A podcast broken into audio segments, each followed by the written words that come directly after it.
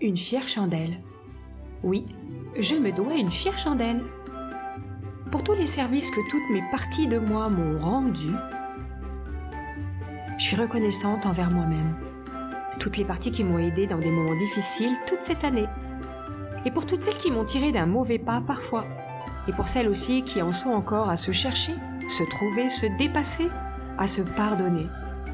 Aujourd'hui, nous avons rendez-vous avec nous-mêmes pour renaître, triomphant, triomphante, et entamer un nouveau cycle.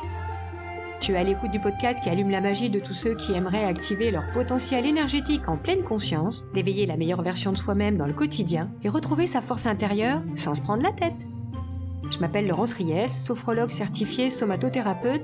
Je suis spécialisée en nettoyage des blessures psychiques et libération des mémoires traumatiques par les états d'expansion de conscience.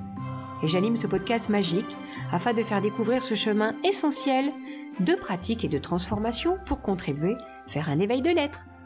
Je te remercie de prendre un peu de ton temps pour écouter ce podcast que je suis ravie de partager avec toi. Ah oui, je me dois une fière chandelle, mais une chandelle magique.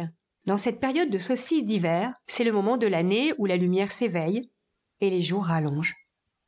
C'est le temps de nettoyage, de purifier en sa demeure, en soi-même, en son cœur.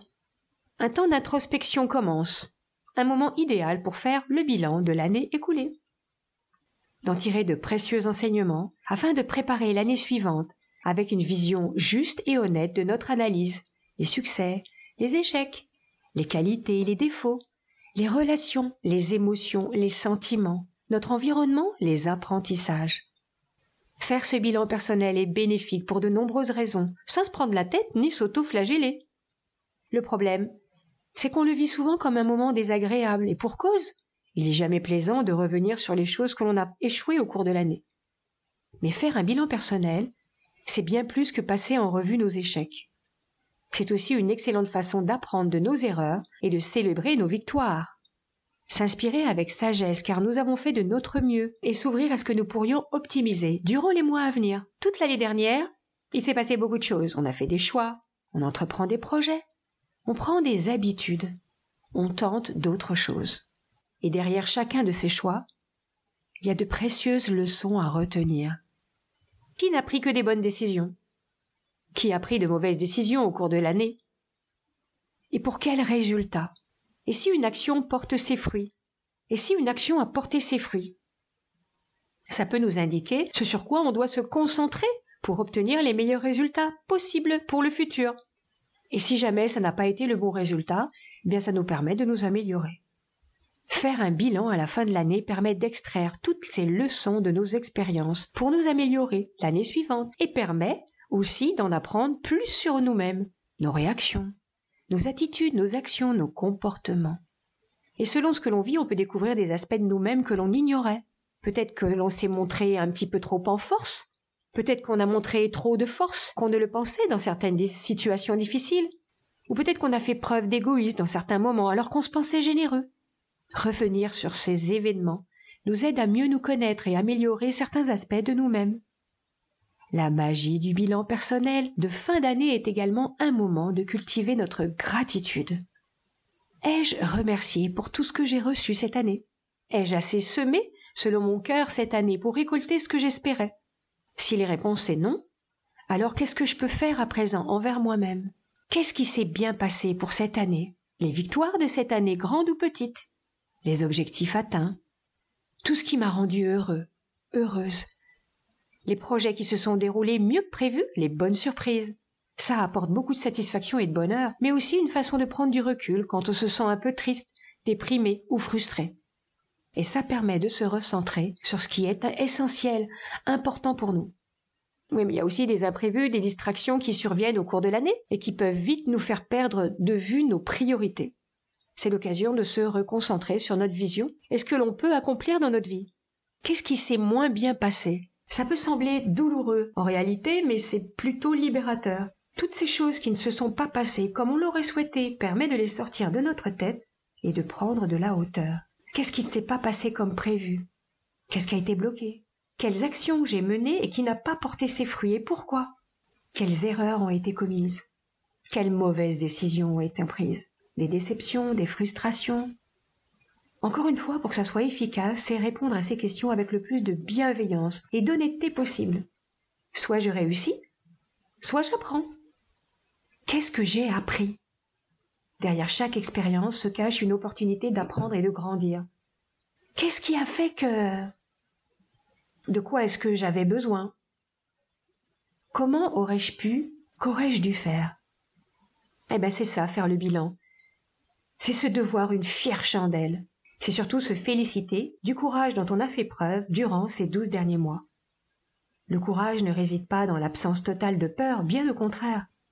Savoir la reconnaître, s'accepter avec ça, oser la traverser et triompher de ses craintes. Pour moi, c'est ça le véritable courage. C'est un pas après l'autre et sortir de la zone de confort. Quelle est la suite alors? C'est-à-dire quels sont mes objectifs pour l'année qui vient? Qu'est-ce que je vais améliorer? Qu'est-ce que j'aimerais optimiser? Quels moyens je vais me donner? Qu'est-ce que je vais renforcer dans toutes mes qualités? Quels soins je vais donner pour moi et mon cœur? Et comme c'est aussi le moment de célébrer la famille, l'amitié, le clan, les liens qui nous unissent pendant ce moment de rassemblement, de retrouvailles, de partage et de générosité, c'est un temps privilégié à ne surtout pas manquer ce petit bilan personnel. Oui, c'est le moment d'harmoniser et de se reconcentrer sur notre paix personnelle intérieure pour retrouver une sensation de bien-être qui enveloppe dans une immense tranquillité, trouver la sérénité qui calme l'esprit, nourrit l'âme et simplifie nos vies. Même si tout n'a pas été rose tous les jours, il est important de reconnaître ce qui nous rend heureux, nous fait sourire, chasse nos idées noires et nous donne goût d'un petit goût de peps à la vie et nous fait vibrer. Bon alors, mon bilan à moi. Qu'est-ce qui s'est bien passé pour moi? Je me suis enfin décidé à communiquer autrement. J'ai créé ce podcast magique. J'ai fait la connaissance d'une communauté de podcasteurs très réconfortant et encourageant. Je suis passé d'un épisode par mois à deux épisodes par mois et ensuite un par semaine. Et après, j'ai essayé de faire euh, un par jour dans le calendrier, même si j'ai pas pu continuer. Bon, j'ai dû prendre soin de mon corps. Je me suis formée sur une pratique de soins chromatiques très puissant. J'adore ça. C'est vraiment très nouveau et en même temps, ça conforte ce que je faisais déjà. J'ai même une personne qui, est venue consulter grâce à mon podcast. J'ai relancé les 13 ateliers sophro couleurs. Il y a eu un cycle avec succès. Je me suis levée à 6h30 dans la semaine, tous les jours, sans exception. J'ai continué mon cours de barre au sol classique et j'ai débuté un cours de modern jazz. Ça m'a permis d'améliorer mon cardio, mes articulations, ma posture, mais surtout je m'éclate. J'ai continué la danse médecine, où j'ai pu rencontrer plein de personnalités très différentes et très riches. J'ai fait des belles rencontres avec des jardiniers de l'abondance. Alors qu'est-ce qui s'est moins bien passé dans mon année? En décembre, je n'ai sorti que 8 épisodes du calendrier de l'Avent sur 24. Du coup, il manque plein de cadeaux. J'ai pas réussi à méditer régulièrement. J'aurais dû être plus focus sur mon travail, mais surtout, j'aurais dû m'organiser en amont. J'aurais aimé créer ma plateforme en ligne, mais elle arrive. Qu'est-ce que j'ai appris de tout ça?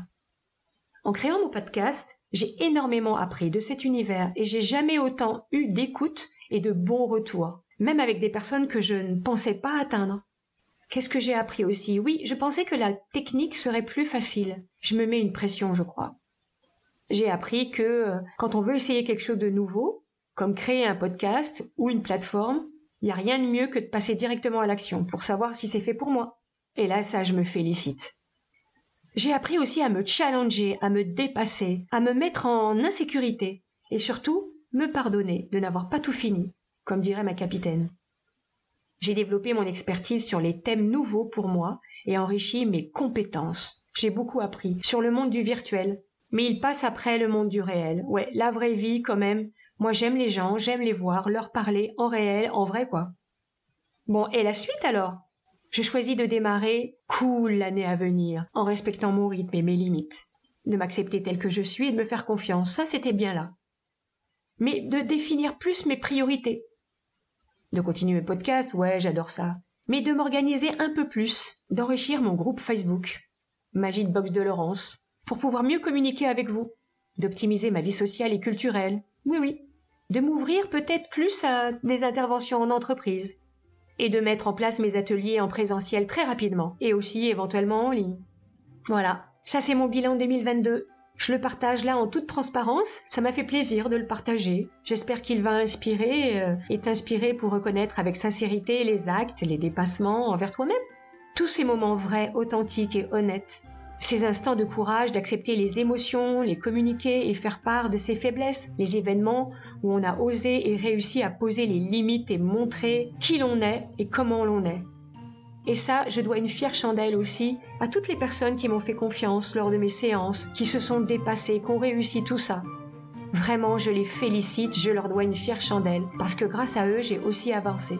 Si toi aussi tu as besoin de faire ton bilan de l'année, ou d'un peu de réconfort, je suis là pour t'accompagner en ce sens. Contacte-moi. N'hésite pas, on pourra jaser, comme disent les Canadiens. Je te remercie infiniment de m'avoir écouté jusqu'au bout pour te donner une fière chandelle je t'invite à partager cet épisode, à le faire résonner autour de toi et surtout en toi. Il peut inspirer une personne qui en aurait besoin. Si c'est pas déjà fait, abonne-toi sur la plateforme. Je suis curieuse de savoir quel beau bilan a émergé pour toi. Tu vas adorer, comme je suis sûre que tu as déjà bien démarré d'explorer ta magie personnelle.